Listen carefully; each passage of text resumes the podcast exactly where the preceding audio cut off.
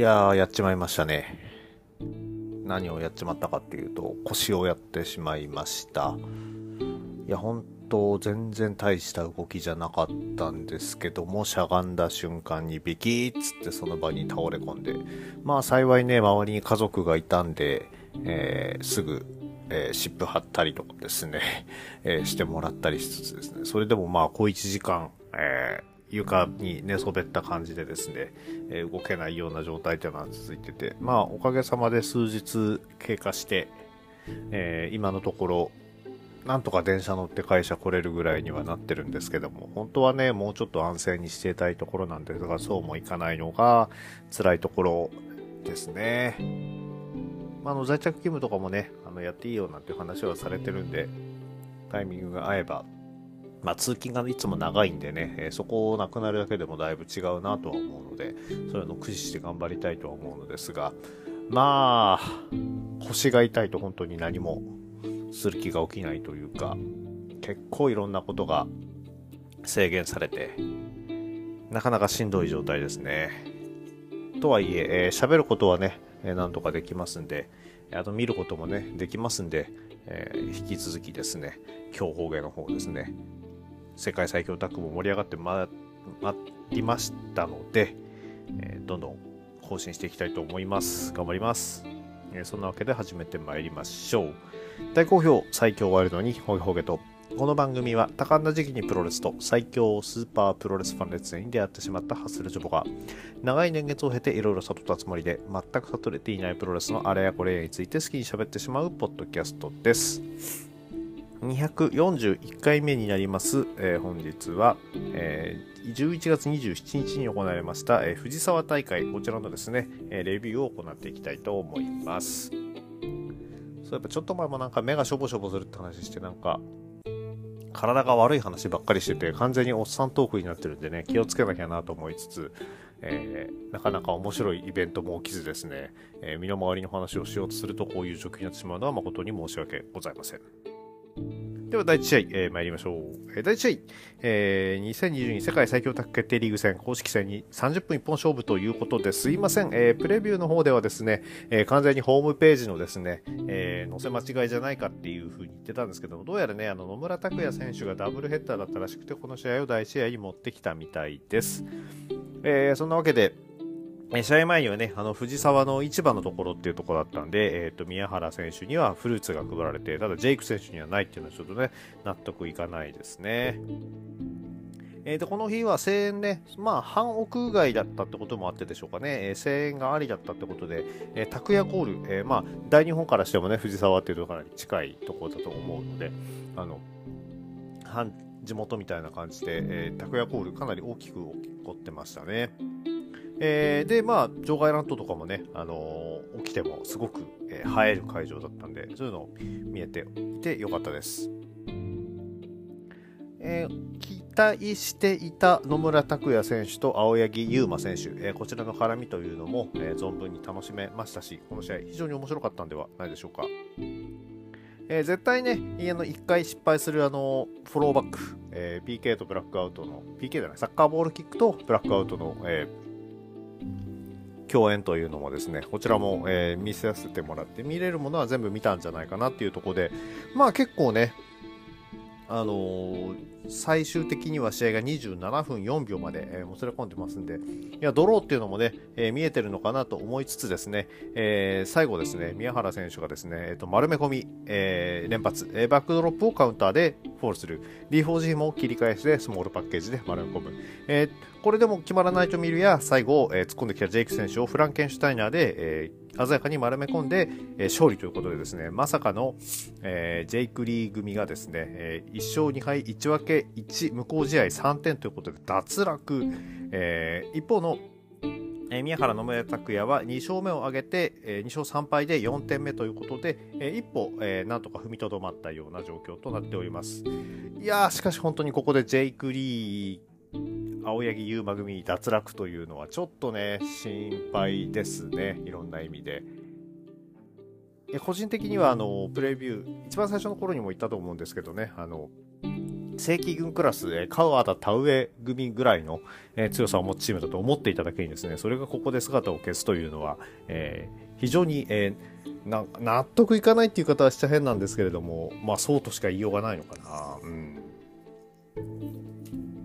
では続けてまいりましょう。えー、第2試合、えー、本田隆起、井上正雄 VS、えー、土井浩二熊嵐となっておりまして、こちらですね、えーと、公式戦が流れてしまった、えー、本田選手が井上正雄選手と組んで土井熊と戦うという形になっております。えー、本来はね、あの後楽園ホールのリベンジマッチのはずだったわけで、足野選手の欠場というのが非常に残念です。えー、ただし、えー、ですね、えっ、ー、と、まあ、この試合、本田選手もね、かなりちょっと捕まる、最終的には捕まってしまったんですけれども、えー、土井選手、熊原選手ですね、バチバチやれてる部分っていうのも非常に良かったですね。えー、土井選手の、えーと、アルゼンチンバックブリーカーに対して下位の怪力、井上正雄選手がね、あんまり無反応だったのはちょっと気になったところなんですけれども、えー、ここでもうそのアルゼンチンバックブリーカー対決みたいなの見れるかと思ったんですけど、さすがに土井熊持ち上げるのは結構しんどいのかな。うんえー、試合はですね、10分26秒ダイビング戦闘からの体固めで、えー、熊原選手が本田選手を沈めておりまして、えーとまあ、若干、えー、流儀を下げた土井熊となっております。まあ、その公式戦も、えーと、不戦勝ということで勝ちになっておりますが、まあ、本当はここしっかりね、勝って、えー、後楽園の借りっていうのを返したかったところではないかなと思うと、やっぱりちょっと残念だなと思っております。第3試合、えーと、市場新一、えー田村段 VS、えー、ブラックメイソール井上亮ということで、うん全く正体がね、読めない市場真一、一体何と光る選手だったのか、全然わからないですね。いやー、市場選手、かなりお茶目な感じで、いや、ほんとね、あの、まあ、正直、何山さんかと思ったんですけども、そっちじゃなかったっていうのもちょっと意外ではあるんですけれども、まあ、市場選手、なかなか縁3ムーブとかですね、スワマムーブなどを繰り出してですね、まあ、正体不明っぷりを遺憾なく発揮しておりました。えこの試合ではですね、えっと、井上選手がですね、ストレッチプラム、えこちらまで解禁してきてですね、えますます川田ムーブというのに、え磨きをかけてきたところだったんですけれども、え一馬身一選手最後は全然痛くありませんっていうジャンピング排気からですね、えラマヒストラルで井上選手を丸め込んでおりました。え試合後は、え勝利者賞のマグロを持って、え逃げております。うん体何いる選手だったのか、本当に、えー、この後出てくることはあるのか、えー、非常に、えー、注目の選手でしたね。第4試合、えー、アジアタック選手権試合60分一方勝負、えー、吉田田尻 VS、えー、小玉祐介、花畑正雄です、えー、こちらはですね、えー、10分30秒横入り式エビ固めで、えー、花畑正雄選手が吉田選手からフォールを奪っております、えー、吉田キングダムの頃からのね因縁というのの生産というのもあったんでしょうかね、えー、ここでえーベルトのおまけまでついてですね、えー、留飲を下げる形になった花畑正雄選手、えー、大喜びでしたね。まあ、あの途中もちろん途中での,、ね、あの児玉選手のアシストというのも非常に良かったですし、まあ、あのちょっと結果だけ先行っちゃいましたけれども、えー、試合開始直後の,、ね、あの田尻選手と児玉選手の絡みとかっていうのも非常によく、えー、また、えー、最後、丸め込みであったとはいえ、吉田選手と、えー、花畑選手の、花畑正選手のですね、あの、しばき合いというのもですね、かなり良、えー、かったので、でこの試合、えー、アジアタックとして見た場合に、えー、非常に良い試合だったのではないでしょうか。えー、ただ試合後にはですね、えーと、ブラックメンソーレ選手が入ってきて名乗りを上げて、さらに、えー、納得いかない、負けに納得いかない吉達選手がリマッチを要望。さらに、えーと、大森さんがですね、えーと、試合終わってないにもかかわらず入ってきてですね、えー、30周年イヤーに、え、アジアのベルトが欲しいということで連れてきたパートナーが、えー、三条大会でもセコンドについてくれた井上正雄選手ということで、このキャリア30年以上タックっていうのはですね、アジアタックへの挑戦というのを表明しております。えー、そんなわけで結果として 4way こちらが決まったということで、まあ、アジアタックで 4way、うん、どうなってしまうのでしょうかね。まあ、アジアなんでね、あの、いろんな形式があっていいような気もしなくもないのですが、まあ、正直まあそういう形式っていうのはね、あの、全日本プロレス TV のベルトとかもあるのでそっちに任せておけばよかったんじゃないかと思いつつ、まあ、アジアをいろんな形で、ね、盛り上げたいという気持ちが分からなくもないのでねあのそこはどう捉えるべきかっていうのはちょっと私からは、えー、まあ、試合を見て、えー、判断したいなと思っております。えそんなわけで、えーと、小玉祐介、花畑正夫選手が116代の王者、えー、小玉選手なんかね、アジアタック王者っていうのがだいぶ板についてきているような感じがして、これはこれで良いのかなというふうに思います。えー、第6試合、えー、あ第5試合、えー、ジュニアバトルオブクローリー、えー、公式戦10分一本勝負、青柳敦樹 VS、えー、大森北斗ということです。えー、こちらですね、敦貴選手の握手に、えー、RKO で奇襲をかけた北斗選手、えー、同時めスリーパーで体力を奪いに行ったりですね、えー、さらには今朝固めでこう絞っていくという形でですね、かなりあのその空中殺法を封じるような形っていう手が、えー、要所要所に見られておりました、えー、そんなこんなでね結構あっという間に本当にねあの残り時間3分とかっていうことになってましてね。あの北斗選手がねあのメキシカンエースクラッシャーという名の、えーと、ポップアップ式の RK を、えー、使ったりとかですね、えノータップスではジャーマンを名乗っていただけあって、えー、綺麗なジャーマン、えー、こちらを繰り出して、えー、さらにはドラゴンスープレックスという風に叩き見かけたわけですが、えー、厚木選手、えー、これをですね、うまくかわすと、ロコモーション、えー、のフィッシャーマンスープレックス、えー、3発目をフィッシャーマンボムということで、えー、ジョボがですね、あのー、頭の中で描いていたけれども、一度も使ったことがないですね、フィッシャーマン式のボム、こちらをですね、厚木選手が繰り出したということでですね、一つまた夢が叶った、叶ったっていうのか、ね、あの、実現、いろんな技がどんどん実現していく中で、えー、こういうのが、えー、見れたっていうのは面白かったかなと思います。えー、で、最後はですね、その、えボムから、えファイヤーバードスプラッシュにつないでですね、え残り30秒のところ、え9分26秒で、えーと、勝利を得ております。えまあ、蓋を開けるとですね、横綱相撲感が強かった敦樹選手、いや北斗選手、えー、試合後のコメントもね、ちょっとかなり悔しげなコメント、意味深なコメントだったんで、えー、こちらもですね、本当ジェイク選手同様心配なんですが、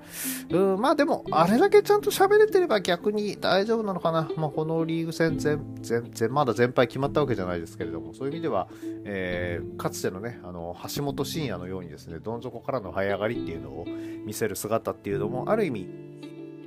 レスラーとしての醍醐味ではあるので、これだけ負けっぷりが込めば、えー、逆に安心するのかなと。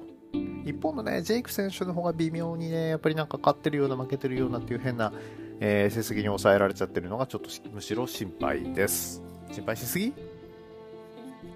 えー、第6試合、えー、2022世界最強タッグ決定、あ、で、すみません、えっ、ー、と、バトルオブグローリーの方はですね、えっ、ー、と、青柳敦樹選手が3勝1敗で6点、えー、大森北選手は4敗の0点ということになっております。えー、第6試合、えー、2022世界最強タッグ決定リーグ戦。公式戦30分一本勝負、えー、石川サイラス VS 斎藤潤斎藤麗、えー、こちらですね。こちらはですね、えー、まず、えー、やっぱりここもね、市場だったんで、その、えー、サイラ選手と石川選手にですね、えー、と挟まれて少年がですね、えっ、ー、と、プレゼントを持ってきたわけですけども、これもう本当にあの巨人に囲まれたらですね、マジでビビるんじゃないかなと、えー、思いますね。えー、斎藤ブラザーズには、えっ、ー、と、プレゼントがなかったんで、機嫌損ねなかったか心配です。えー、斎藤兄弟とね、相性悪いのかなやっぱり、イケメン2人に対してね、分が悪い石川修司ということで、ちょっと捕まる時間長かったんですけれども、まあ、あの、サイラス選手がね、クロスボディで、えー、斎藤兄弟2人をね、吹き飛ばしたシーンっていうのはかなり、えー、印象ありました。これ確かね、あの、熊嵐選手だと抑えられてたんで、えー、そこのね、え体の大きさの違いっていうのはね、えー、見えてるところだと思います。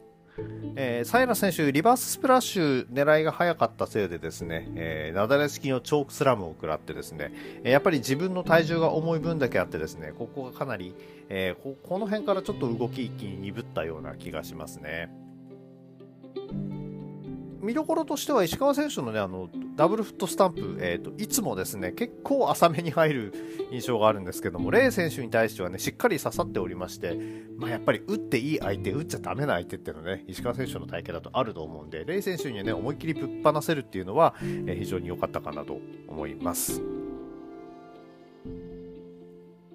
試合が、えー、進んだ、えー、試合が動いたのはね、最後の方なんですけども、最後の方で動いた時はですね、えっ、ー、と、リバーススプラッシュ、え、こちらをですね、え、サイラ選手が見事に決めてですね、そこからさらにムーンサルトってことですね、まあ、石川選手の肩を借りてのムーンサルトなんですけれども、え、こちらを観光。まあ、決まれば間違いなく勝利っていう部分ではあったと思うんですけれども、え、残念ながら、え、かわされてしまって、これでサイラ選手が、えー、と先生に離脱、え、そこでですね、え、石川選手が捕まってしまって、えっ、と、斎藤ブラザーズの帰国戦で、えー、やられた連携、えー、ブレーンバスターからのダイビングボディプレス、えー、こちらで、ね、あのピンチになるわけですが、これはさすがに同じ技では負けないということで、なんとかキックアウト。えー、ただ、えー、最後ですね、えー、斉藤麗選手の、えー、最近のフィニッシュ、パイルドライバー、こちらをですね、えー、食らってしまってですね、えー、3つ綺麗に取られてしまって、えー、13分46秒ですね、ドリルアホールパイルドライバー、こちらでですね、えー、斉藤ブラザーズが勝利を収めております。えー、この結果を受けてですね、えー、石川修司サイラス組が、えー、と3勝1敗1無効試合1不戦勝で8点、えー、藤潤、斉藤麗は2勝3敗1不戦勝で6点ということで、えー、とやはりあのトップをひた走っていた、えー、とサイラス石川組が、えー、藤ブラザーズがストップしたっていうところは、えー、かなり大きいのではないでしょうか。ではメインイベントです。えでメインがですねこの湘南野菜争奪6人タッグマッチということで諏訪又る河野 VS 永田安西大森ということでですね、えー、まああのほんわかな雰囲気になるはずだった本来であればね、ほんわかな雰囲気になるはずなんですけども、入場してくるブードゥーマーダーズということで、えー、これより入場いたします、えー、ブードゥーマーダーズは、プロレス界一危険で凶暴なチームですということでですね、えー、リングアナのアナウンスもあってですね、え、実際、タル選手めちゃくちゃやっぱ怖いんですよね、入ってくるとき。え、こんな状態で、えっ、と、その地域密着したようなね、試合ってどうするんだろうと思いつつですね、えー、っと、やったらいきなりですね、あの、入場してきた、えー、っと、ブードゥーマーダーズにのみ花束を想定っていうですね、おいおいおいとちょっと突っ込みたくなりつつですね、まあ、その辺はそのリアルとファンタジーをこう、うまく分けて、えー、見なきゃなんないなと思って、まあまあ、長くね、あのプロレス見てるんであれば、それもそれで、まあ、受け入れましょうという形でですね、まあ、こういった時に、だからね、極悪ヒール軍団やってるとなかなか難しい部分もあると思うんですけれども、そこの使い分けっていうのが大変かなと思いました。でもね、永田さん、大森さんをね、無視してブードゥーマーダーズに花束っていうのはちょっとどうなんだろうと思いますね。まあ、案の定、その花束で奇襲したブードゥーマーダーズで、まあ、この試合はもう本当にあの悪と、えー、正義が、戦う悪が悪いことをえー、やりまくる、えー、例えば安西選手がこうタッチにずっといけない状態を作ってですね、えー、やるとかですね、えで、それからの、反撃のカタルシスなんていうシーンをですね、やってて、まあ、プロレス初心者が見ても面白い試合の作りになったんではないでしょうか。えっ、と、石川、あ、石川選手じゃない、いや、えっ、と、大森さんと諏訪間さんのね、あの、その、絡みっていうのも、結構珍しいと思って、大森さんがね、椅子持って、えー、石川、あ、諏訪間選手をこうアタックしたりとかですね、さらにあの、お客さんが持ってた諏訪間の応援ボード、こちらをね、あの、持って反撃したりとかっていうのもね、これも良かったですね。途中、なかなかひどかったシーンとしてはね、あの、プッシュアップバーでまた、こう、安西選手が狙われたんですけども、それをね、カバイに入ったダン選手がですね、さらに安西選手の数倍の威力のプッシュアップバーで叩かれるっていうことでですね、えー、もう背中また真っ赤にしてですね、え、体を張って頑張っておりましたが、まあ、あの、斎藤ブラザーズの乱入とかに対してね、あの、ダン選手も、えっ、ー、と、乱入して対抗したりとかですね、まあ、あの、厳格なレフェリングというのを見せつけた和田強兵レフェリーがですね、あの、悪を許さないようなことも見せていたんですけども、えー、最終的には、えー、もう全軍入り乱れてですね、で、ただ、えー、最後、安西選手、1回はね、バックドロップ返したんですよ。いや、本当に格が高い新人だなと思いますが。えー、ただ、えー、18分24秒バックドロップからの耐え固めということで、えー、っと、諏訪間選手が